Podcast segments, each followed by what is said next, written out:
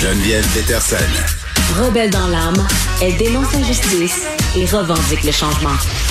Article de notre bureau d'enquête, au moins 2000 armes à feu illégales qui circuleraient à Montréal. On est avec Jean-Louis Fortin pour en parler. Salut Jean-Louis.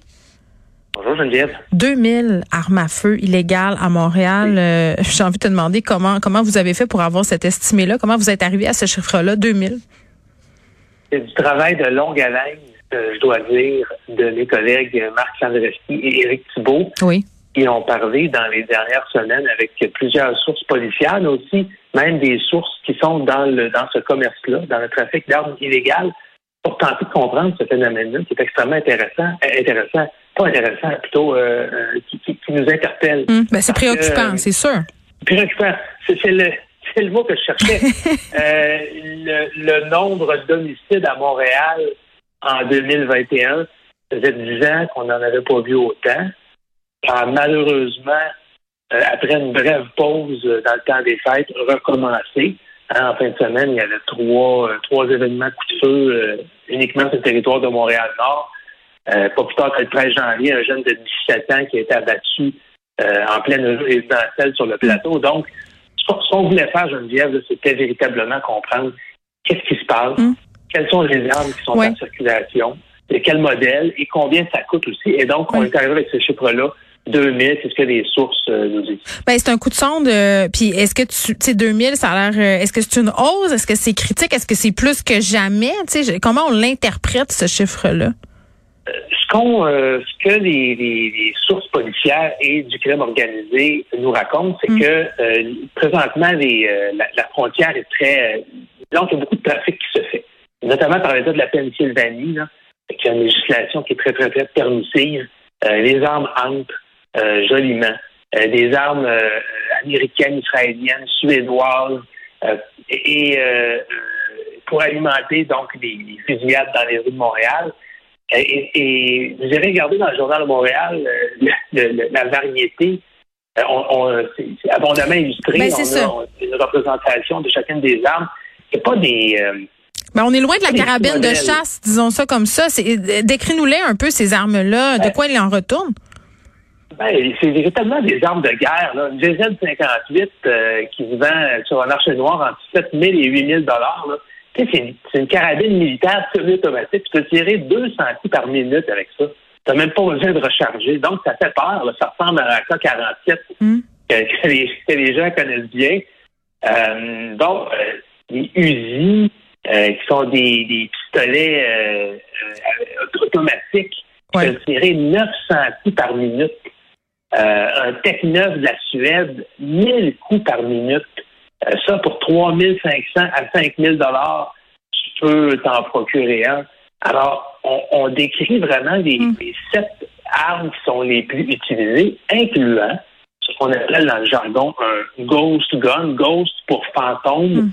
Euh, c'est-à-dire euh, une, une, arme euh, avec euh, où le numéro de série euh, est soit brouillé ou soit il n'y a pas de numéro On de série. On peut pas retracer par la balistique ou quoi que ce soit les origines de ces armes-là. Disons que ça complique beaucoup le travail des autorités policières quand vient le mm. temps de, décider un meurtre. Bon, tu nous parles euh, d'armes en vente quand même à 3, 4 000, 5 000, 7 000. C'est beaucoup d'argent, mais pas tant que ça en même temps pour se procurer des armes d'une telle puissance. là. Et ces organisations-là, souvent qui les achètent, ont les moyens de le faire. Euh, elles, viennent d'où ces, ces armes à feu-là? L'approvisionnement, c'est quoi? C'est d'où? Ça rendu par les États-Unis? Euh, ça, ça, ça vient par où chez nous? Donc, effectivement, il y a beaucoup de ces armes-là euh, comme je dit un peu plus tôt, qui vient de l'État de Pennsylvanie parce que la législation en matière d'armes est très, très permissive. Ensuite, ce que les, ce que les sources nous disent, c'est qu'actuellement, c'est la pègre irlandaise qui chapeaute l'importation des armes. Euh, puis la pègre irlandaise euh, négocie directement avec les, les, gros distributeurs aux États-Unis. C'est pas les petits gangs de rue ou les jeunes qui tirent qui, qui font venir ces armes-là. Une fois que euh, le crime organisé irlandais ou arabe a fait importer ces armes-là à Montréal, il y a tout un réseau de, de vente, de distribution mm-hmm. qui, euh, qui euh, dans la rue, là, euh, qui est mis en place. Mm. Et on, donne un exemple. par exemple, il y, a, il y a même une épicerie à Montréal, et ça, c'est documenté par les enquêteurs présentement, qui sert de point de vente. Alors, puis toi puis moi, on va faire, on, rentre par la porte principale, la porte d'entrée, on va acheter une pinte de lait puis euh, un sac de pommes. Ça ressemble à n'importe quelle épicerie. Mais si on rentrait par la porte arrière, puis on était des initiés, des habitués, ben, on pourrait euh, faire, y rencontrer un, vendeur d'armes qui pourrait nous fournir une de ces ces armes illégales. Donc, on voit que c'est véritablement bien, bien implanté. Il y, a, toute une série de techniques qui sont utilisées par, les vendeurs. Par exemple, euh, il y a, il y a une source du milieu criminel qui disait à mon collègue Marc Sandreski, euh, quand je vends une arme, le gars doit me payer d'abord. Ensuite, je donne l'arme, évidemment, qui n'est pas chargée. Parce que sinon, il pourrait vouloir peut-être me tuer avec le gun que je suis en train de lui vendre. Puis ensuite seulement, je lui transmets les munitions. Alors, hmm. il y a vraiment des façons de faire maintenant qui sont établies. On s'assure que l'arme est une arme neuve et non pas une arme usagée, hein, parce hmm. que tant que les mains une arme qui a servi à commettre un, homicide la semaine passée, est probablement dans le trouble. Donc, euh, c'est assez, euh, assez inquiétant de voir à quel point maintenant hmm. le trafic d'armes et la vente d'armes dans la rue est bien organisée et bien structurée pour que les gangs de rue les gens s'en procurent. Oui, puis on a un problème. Tu mentionnais ce jeune homme de 17 ans qui a perdu la vie. Il y en a eu d'autres aussi là, au cours euh, de l'année qui vient de se terminer. Euh, comment on s'attaque à cette circulation-là, Jean-Louis? Parce que moi, quand je regarde ça, euh, bon, ça relève du fédéral, euh, la mairesse de Montréal qui demande à Justin Trudeau d'agir, euh, le provincial qui se positionne aussi là-dedans. Tout le monde se lance la balle, mais, mais les armes, elles continuent d'entrer pendant ce temps-là. Il a pas de solution miracle. Puis, t'as beau avoir toutes les conférences de presse que tu veux de Geneviève Guilbeault, de Valérie Plante, euh, du gouvernement fédéral qui annonce des enveloppes d'argent. Ce que ça prend, c'est une, il faut que les réseaux euh, policiers soient très bien informés sur le terrain. Il faut que les enquêteurs euh, soient euh, de travail main dans la main avec des, agents sur le terrain, les patrouilleurs, pour savoir, pour savoir exactement à qui ils ont affaire. Et il faut aussi, et ça, des fois, c'est on, a tendance à éviter un peu cette réalité-là. Il faut faut pas négliger toutes les armes qui rentrent, par exemple, en territoire euh, en territoire noir. À quoi ça se aussi. Oui, mais pourquoi on n'est pas capable euh, d'agir? Les autorités ont, de la misère à, procéder sur ce territoire-là. pourquoi?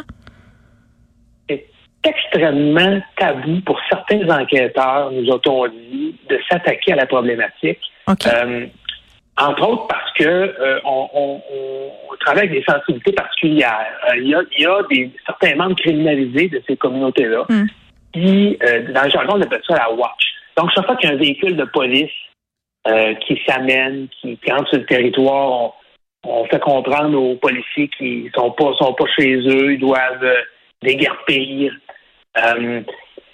Euh, ce qu'on nous dit également, c'est qu'il y a eu certains, entre autres un jugement de la Cour du Québec où un policier, en voulant se procurer dans un document légal, il voulait un mandat de perquisition, il y avait, bon, euh, ça des difficultés à faire enquête en territoire euh, de Puis le mm. juge disait que le policier, euh, bon, euh, faisait circuler des stéréotypes. Oui, on parle beaucoup de, de, racisme systémique en ce moment, puis il y a eu des incidents qui peut-être font qu'en ce moment, certains policiers, puis on l'a vu dans le cas d'autres communautés, là, hésitent à intervenir. Mais ce qui est un fait, au-delà des, des, stéréotypes malheureux qui peuvent, qui peuvent, et des préjugés qui peuvent effectivement exister, c'est un fait que présentement, la lutte à l'importation des armes à feu ne se fait vraiment pas dans des conditions optimales euh, à accompagner. Mm. Ouais. Et, il faut, c'est vraiment un défi là, pour Yann Lafrenière, euh, entre autres. C'est vrai. Mais en même temps, c'est un ancien policier, fait qu'il est bien positionné pour comprendre ces enjeux-là aussi. Là.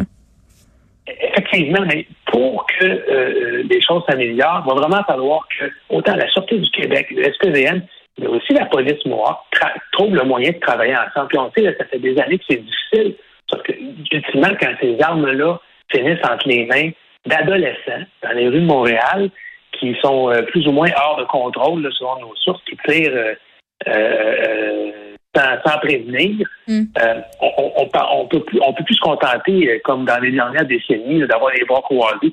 Mais non, là, écoute, Jean-Louis, là. Mais non.